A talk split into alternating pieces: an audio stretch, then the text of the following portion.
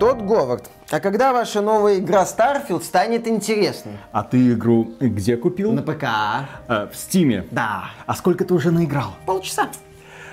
Слушай, ну у тебя еще только обучение. Угу. Ты пройди немного вперед. Приключение только начинается. Давай, давай. Тот Говард. Да. А когда ваша игра станет интересной? А ты сколько наиграл? Ровно два часа. Слушай, ну у тебя еще только первая локация, угу, да? Почти в конце уже, да. Базовое оружие, базовые способности, а перед тобой тысячи миров. Ты же поверил нам, когда купил игру за 100 баксов, премиальное издание, ранний доступ. Поверь сейчас, иди, лети к звездам. Тот Говард, когда ваша игра Starfield станет интересной? А ты сколько наиграл? 10 часов. Да как же вы уже задолбали, лезете с вопросами. Да мне насрать, интересна вам игра или нет, отвалите уже от меня. То тот Говард, что произошло? Произошло то, что ты наиграл уже больше двух часов и не сможешь вернуть игру в Steam. Ладно, а скажите, ваша игра в принципе станет интересной, но вообще когда-нибудь раскроется? Моя задача раскрывать кошельки таких лохов, как ты, а не игры. Ну, ваша игра мне не интересна. Ой, это ты мне не интересен, вали отсюда. Приветствую вас, дорогие друзья. Большое спасибо, что подключились. И сегодня мы поговорим про Starfield. Игра вышла не только лишь для всех, она вышла для людей, которые не жалеют денег, которые готовы занести Тоду Говарду и компании Bethesda 100 долларов, чтобы раньше всех приобщиться к этой, несомненно, будем надеяться, великой игре. Дело в том, что, ну, если оценивать ее по размеру, то да, она великая. Она величайшая. Тысяча да. планет, сколько угодно их можешь исследовать. Вопрос только, насколько интересно их исследовать. И я уже немного поиграл. Да, провел в игре где-то 2 часа для того, чтобы оценить, какое тут вступление, какая тут научная фантастика. Нам обещали, что это НАСАПАН, космическое агентство одобряет. И ты надеялся, что хотя бы в некоторых аспектах это будет небольшой шажок вперед. Небольшой шажок для Тода Говарда, но огромный для всей компании Bethesda, которая наконец-то решила выйти за пределы Солнечной системы и презентовать нам ролевую игру практически в безграничном космосе, как это когда-то сделала компания BioWare со своим Mass Effect. Да, Starfield продвигали как первая игра от Bethesda по новой интеллектуальной собственности за сколько? 20-25 лет. То есть это как, ну, нечто новое. Тем более у нас тут космос, а не только беготня по одной планетке. В общем, новый шаг для компании. И что я вам скажу, дорогие друзья, если бы я не делал обзор на эту игру, то есть мне не надо было бы ее проходить до самого конца, я бы после двух часов запросил возврат средств в Стиме и сказал «до свидания, тот Говард, я не твой». Потому что эта игра, по первому впечатлению, невероятно унылая. И самое страшное, что она тебе открыто показывает, я не научная фантастика, я просто убогий мод на Fallout 4 с огромным количеством загрузок, без ощущения приключения, с невероятно унылым и серым вступлением, с неинтересными персонажами, с неинтересными полетами в космосе, с неинтересными планетами, которые неинтересно исследовать. Я, когда очутился там, я поверить не мог, что можно сделать игру про приключения в космосе настолько банальным и скучным, как будто собрали отряд школьников и сказали им, ребята, гоните контент ребята вместо того, чтобы гнать контент, натренировали какую-то нейросеть, она им нарисовала тысячи планет, тут и там понаставили какие-то домики базы, приключайся. Ты пытаешься понять важность сюжетного квеста, а его нет. Все начинается с того, что ты шахтер, тебя учат искать минералы и добывать их при помощи лазера. Потом ты внезапно находишь какой-то артефакт, видишь свет, слышишь музыку, тебе говорят, о, товарищ, мы знаем, куда тебя нужно доставить. Ты знакомишься с каким-то прикольным космонавтом. Он говорит, вот, ты нашел этот артефакт, забирай мой корабль. Он, кстати, не совсем мой, но забирай мой корабль. Ты такой, ладно, а куда мне лететь? Погоди, я сейчас на космической карте отмечу точку. И ты говоришь, хорошо, там еще какие-то космические пираты. Ты спрашиваешь у этого веселого космонавта, а что это за космические пираты, с которыми мы только что вступили в бой? А он говорит, да ничего особенного, они за мной просто увязались. Вот такого качества здесь сюжет.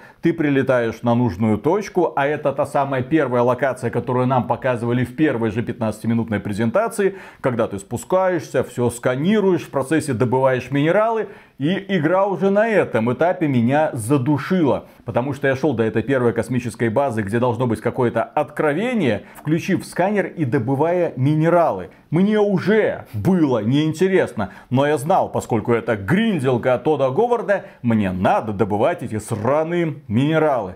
Я захожу на эту самую базу. Там, конечно же, космические пираты. Я начинаю знакомство с местной боевой системой и понимаю, что я не хочу ближайшие 100 часов провести в этом убогом шутере. Неинтересное оружие, скучные враги, тупой искусственный интеллект. Да, реакция врагов на смерть иногда бывает забавна. Они там взрываются, начинают там что-то кричать. Это максимум, что игра тебе может дать процессе первых же столкновений ты больше изумляешься тому, насколько здесь неудобный интерфейс, насколько здесь в принципе неудобно организован инвентарь, потому что главный герой, увы, не может брать с собой все без разбору, вес ограничен, поэтому нужно постоянно смотреть. Вот это надо, вот это надо. Здесь же, как в старом добром Скайриме, можно тянуть весь хлам, который не прикручен к полу, и поэтому ты даже не до конца понимаешь, а он мне нужен, не нужен. Вот эти бланки, ладно, наверное, все это мусор, но оружие, естественно, ты поднимаешь трупов врагов врагов оружия, наверное, надо. Поднимаешь патроны. Для каждого оружия свой тип патронов. И тебя уже это начинает душить, потому что у тебя заканчиваются патроны для пистолетика. Ты переключаешься на автоматик. С автоматика переключаешься на какую-то винтовку. Потом находишь нужные патроны, переключаешься на любимую шмотку. Но тут ты открываешь сундук, там находится какая-то редкая пушка. Ты такой, ура, я буду тобой пользоваться. А игра говорит, ха, вот тебе 20 патронов, ищи амуницию где хочешь. Ну, то есть, первое впечатление Starfield производит отнюдь неположительное. Это, кстати, мнение не только Виталика.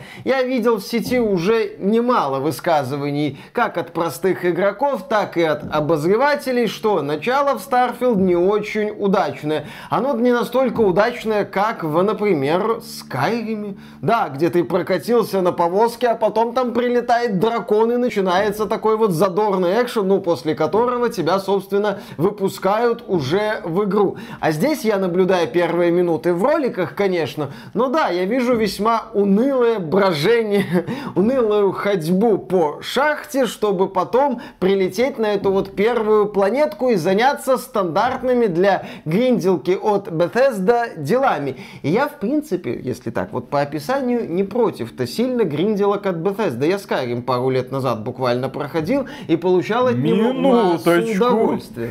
Skyrim это фэнтези, это магия, это холодное оружие, это тайны, это разные культы, это всякие фантастические животные, это, блин, драконы в конце концов.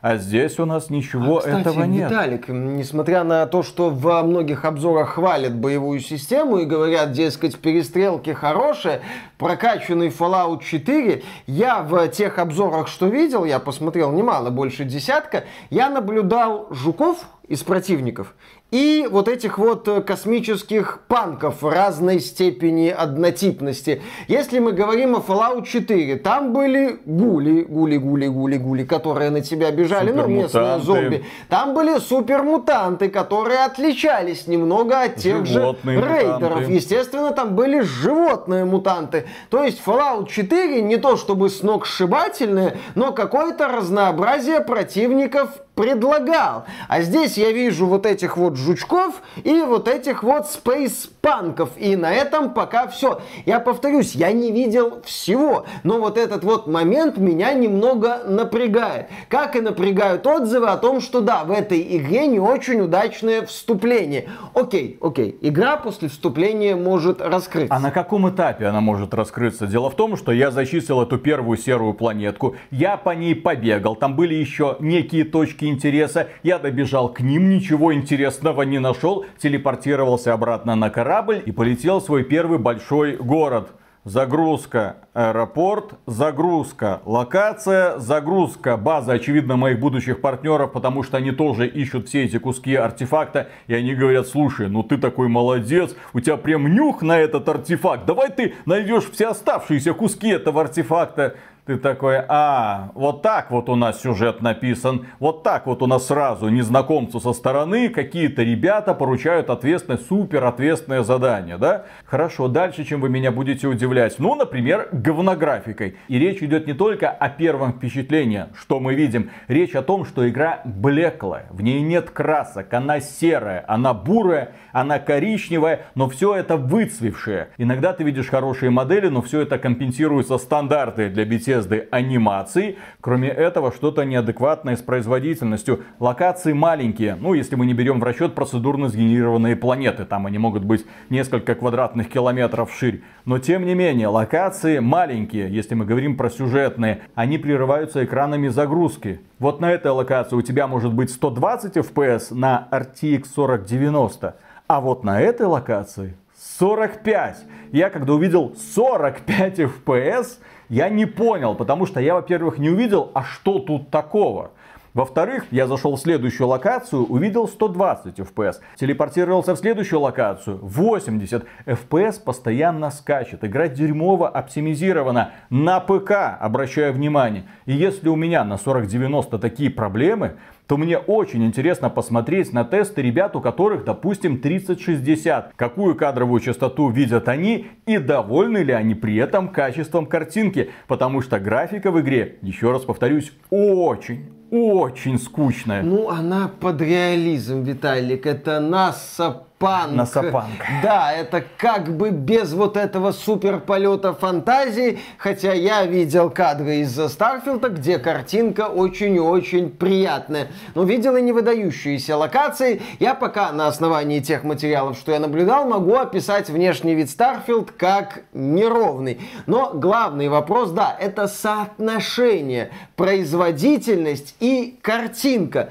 При том, что Starfield, как и другие игры от Bethesda, показательно модульная игра с постоянными, блин, загрузками через каждые 2-3, в лучшем случае 4 метра, наблюдать в такой игре, даже если она местами красиво выглядит, проблемы с производительностью на самой мощной сегодняшней видеокарте по меньшей мере странно. Разработчикам Bethesda нужно купить билеты на самолет в Польшу, Варшаву, там назначить встречу с Адамом Кичински, главой CD Projekt Red, и поэтапно отсосать ему. Потому что он, Киберпанк 2077, сумел таки заставить на суперпроизводительных системах при максимальной графике без единой, сука, загрузки идти с приемлемой кадровой частотой, со всеми этими вашими трассировками лучей. Здесь этого даже близко нет. И мне кажется, если бы компания Bethesda делала Киберпанк 2077, у нас были бы загрузки, даже когда ты в машинку садишься. Какая машинка? Машинка машинка, это очень сложно а здесь, для реализации. Кстати, есть загрузка, когда ты в свой космический корабль? Конечно.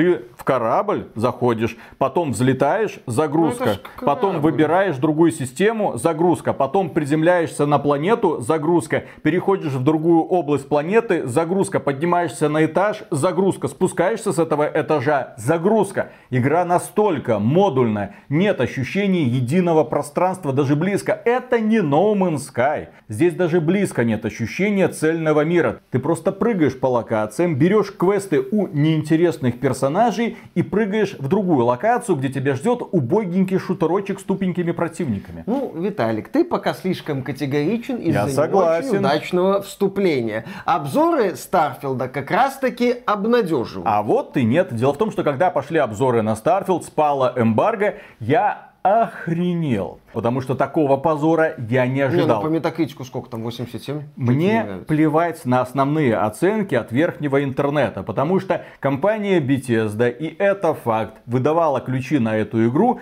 только тем изданиям и только тем блогерам, которым может доверять. Например, изданию Eurogamer со всеми его сателлитами она не выдала ни одного ключа. Более того, они выдали ключ подразделению Digital Foundry, которые занимаются техническим анализом игры, но строго-настрого запретила ребятам из Digital Foundry, которые работают на этом самом Eurogamer е, чтобы они ни в коем случае не давали ключ на игру каким-либо сотрудникам Eurogamer а. На сайте Eurogamer по этому поводу появилась статья, после чего за день до релиза игры Bethesda таки прислала им ключик. Ни хрена себе щедрость. А остальные издания, допущенные к телу Starfield, конечно же, сдержанно, но все-таки рукоплескали. Кроме двух знаковых на мой взгляд, самых знаковых изданий, потому что у них есть еще более-менее какой-то вес, и они могут иногда зарываться. Они могут себе иногда позволять говорить, я не скажу, что правду, но субъективизм, который мне так нравится. На сайте IGN появился материал 7 баллов, автор поставил игре, и на сайте GameSpot появился материал, автор тоже поставил игре 7 баллов.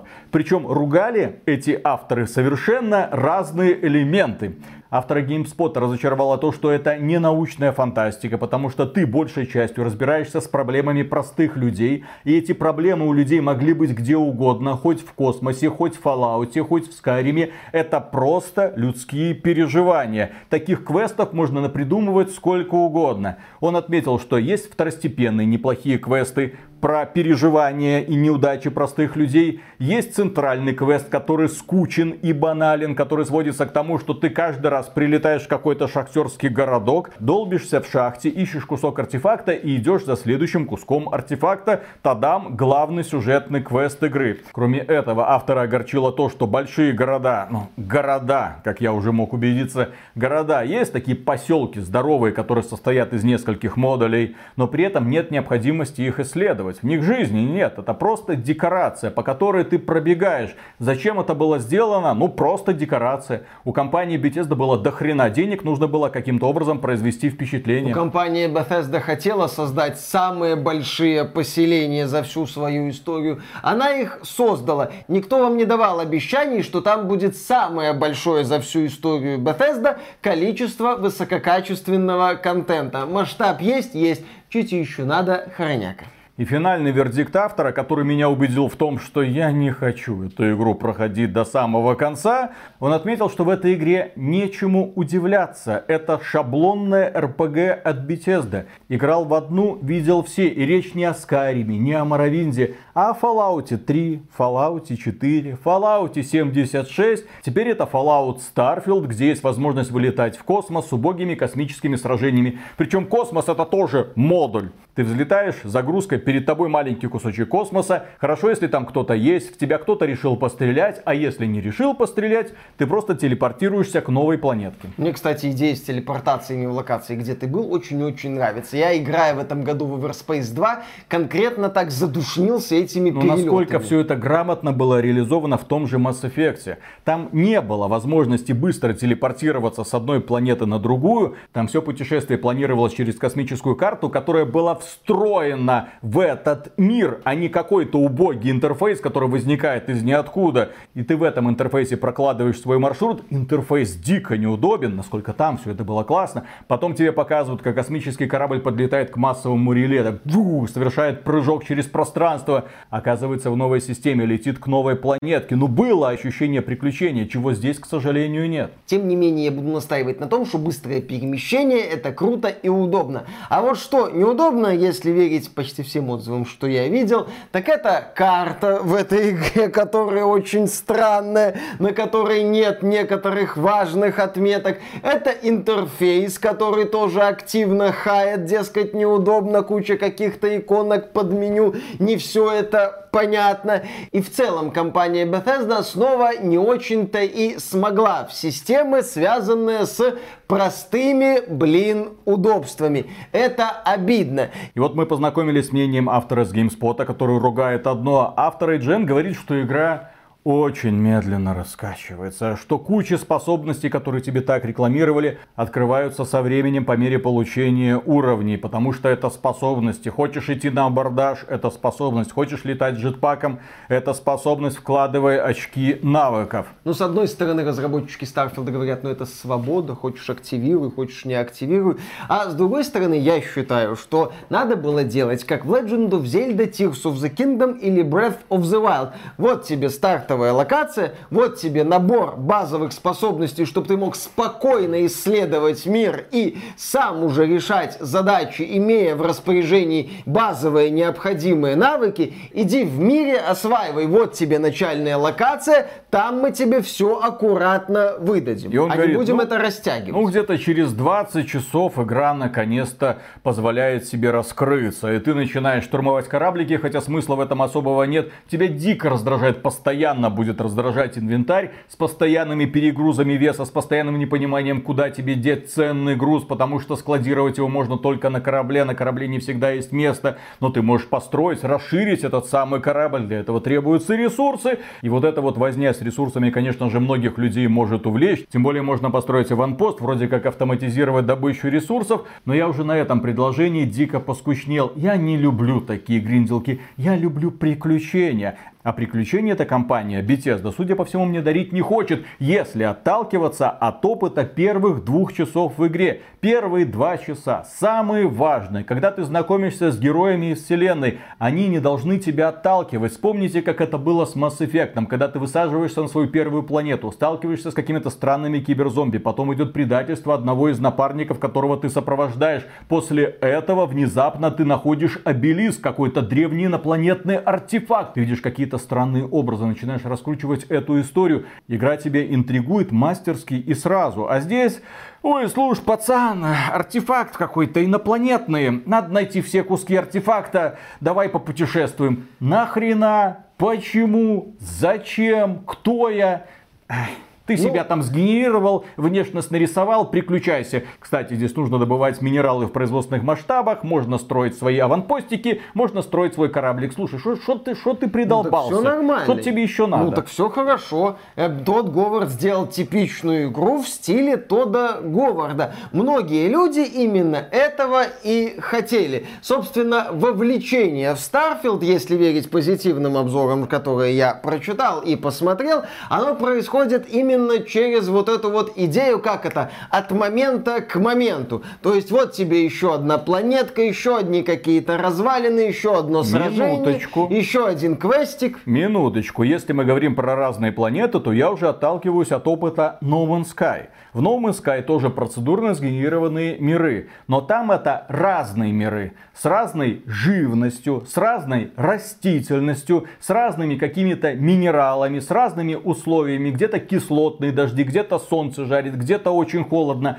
Там тебе приходится выживать. А здесь, если отталкиваться от опыта разных авторов, тебя везде ждет каменистая какая-то пустыня с несколькими точками интереса в виде нескольких аванпостиков. Это приземленная научная фантастика под... НАСА-панк. Да-да-да-да-да. НАСА панк. Зачем здесь слово панк? Панк это, блин, попытка бросить вызов устоям общества. Это отрицание Но всего. это неинтересно, понимаешь? Это уныло. Я не... Слушай, давай ты пройдешь эту игру. Зачем? Давай я Armored Core уже добью. Нет, не добьешь ты Armored Core. Нет, Виталик, тебе проще будет пройти. Лучше серьезные боссы, чем это уныние, в котором ты будешь возиться на протяжении сотни часов. И вот, кстати, если мы вернемся к мысли о том, за что в том числе хвалят Starfield и говорят, как эта игра вовлекает, я не скажу увлекает, потому что я пока в эту игру не увлекаюсь. Я буду использовать слово вовлекает. Так вот, да, именно таким вот набором различных задач под Bethesda. И это здорово, я не вижу в этом проблемы. Да, в игре не очень удачное начало, но когда я слышу описание игры, это типичная игра от Bethesda, у меня каких-то проблем внутри не возникает. Иди поиграй в Fallout 76, иди поиграй в Fallout 76, иди поиграй в Fallout 76. Я играл в Skyrim, я играл в Oblivion, не сильно прошел, много играл в Morrowind, а, проходил Fallout 3, проходил Fallout 4 обстоятельно, проходил не так давно, повторюсь, Skyrim. У меня каких-то катастрофических проблем на основании того, что я слышу про Starfield нет. Да, я вижу проблемы.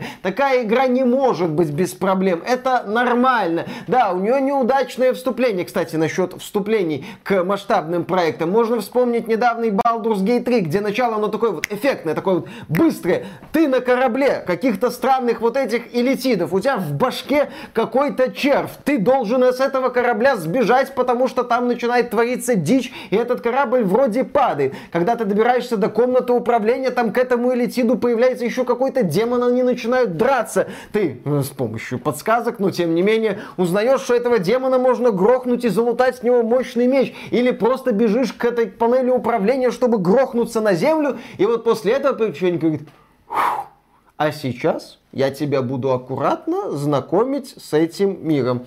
И с этими героями. И с как этими в Baldur's героями. Gate 3 идет знакомство с героями. Там каждого напарника тебе грамотно представляют. Ты понимаешь, что это не просто кукла, что это человек, у которого есть какой-то характер, какое-то прошлое, какие-то тараканы в голове, и тебе приходится с этим мириться. Здесь ничего этого нет. Это просто какой-то мод на Fallout 4. Ты говоришь, хорошо, в этом нет ничего плохого. Есть конкуренция, есть другие игры. В этом году вышло дохренище классных игрушечек. И Starfield, к моему большому сожалению, недостаточно увлекательным, чтобы его можно было поставить в один ряд с лучшими играми года. Я параллельно, если что, прохожу другую игру со словом Star в названии. Sea of Stars. Ну, здесь у нас звездное поле, а там море звезд. JRPG-шка пиксельная, от канадских разработчиков, но так уютно, классно сделано, с такими миленькими персонажами, в таком сказочно-фэнтезийном мире, который тебе интересно раскручивать, с такими занимательными головоломками и загадочками.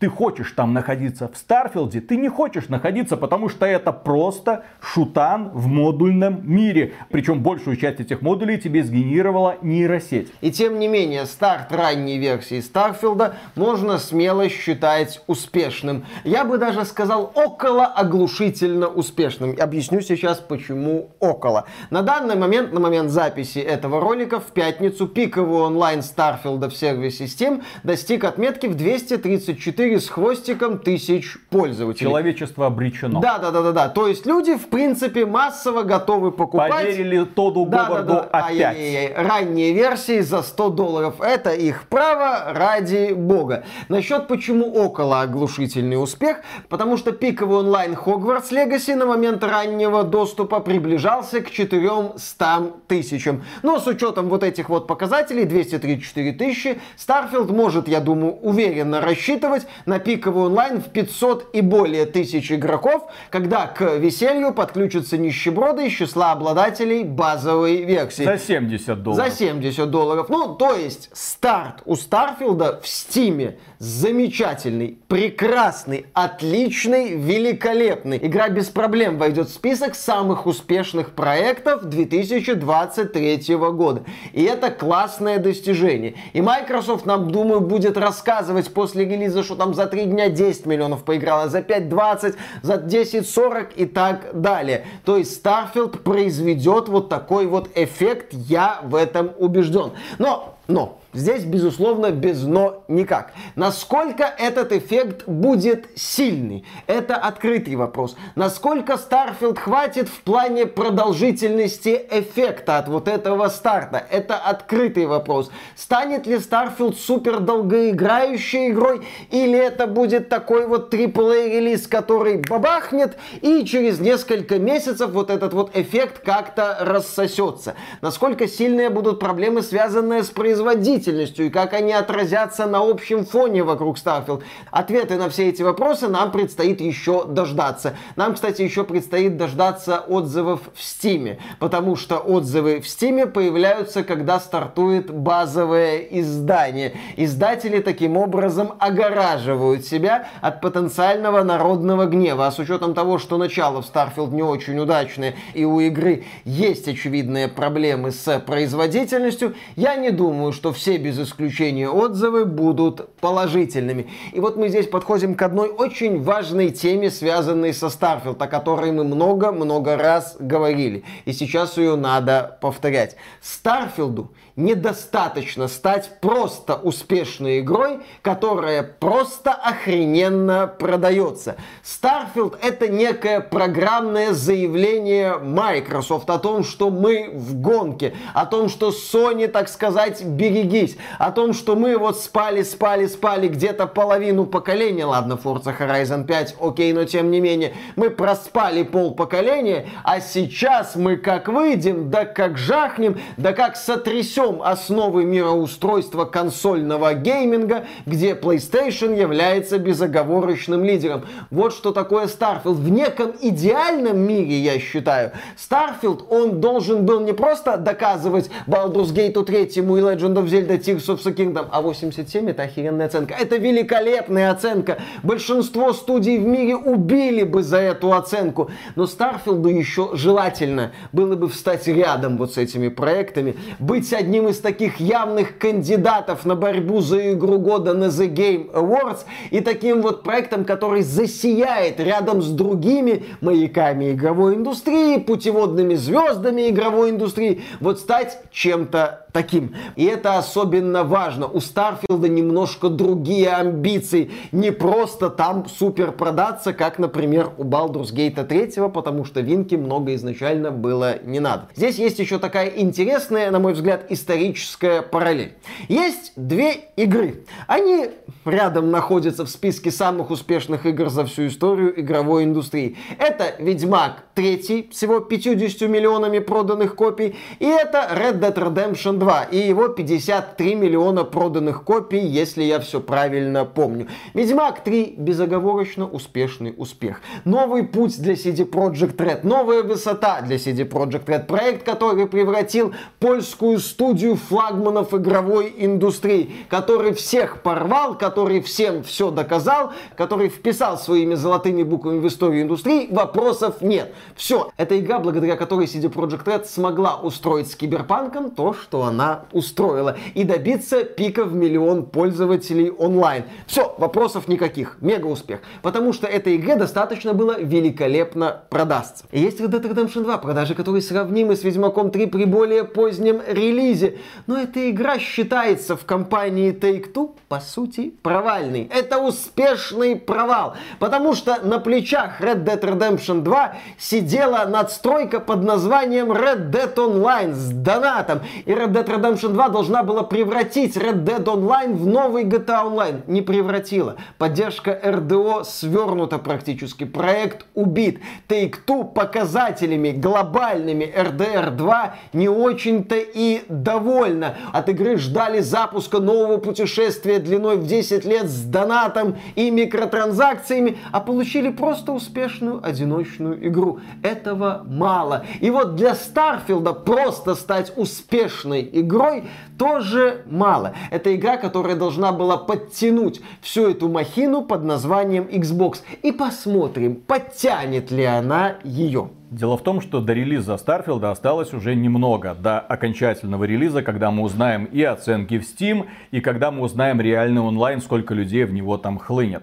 Проблема для Starfield в том, что уже сейчас интернет начинает наполняться забавными роликами с косяками и Starfield. Посмотрите на эту графику, посмотрите на эту анимацию, посмотрите на этих персонажей, посмотрите, как это работает, а у меня игра тормозит, а восхищение Восхищение, где ты мог бы прочесть, о боже мой, тот Говард представил нам новую великую ролевую игру, нет даже близко. Люди смеются над Тодом Говардом, люди смеются над этой игрой, люди не оценили этот шаг Bethesda к звездам. Люди, которые раз за разом сталкиваются с этим унылым вступлением, говорят, а я б лучше деньги вернул, меня это не впечатляет. А ведь такая игра должна стать имиджевым продуктом, такая игра должна тебя шокировать, такая игра должна тебя впечатлять, потому что другие издатели понимают, как работает System Seller, зачем он нужен. Starfield, возможно, да, окажется успешной игрой для тех людей, которые уже который год долбятся в Fallout 4, строят аванпостики, пускают караваны и грабят их.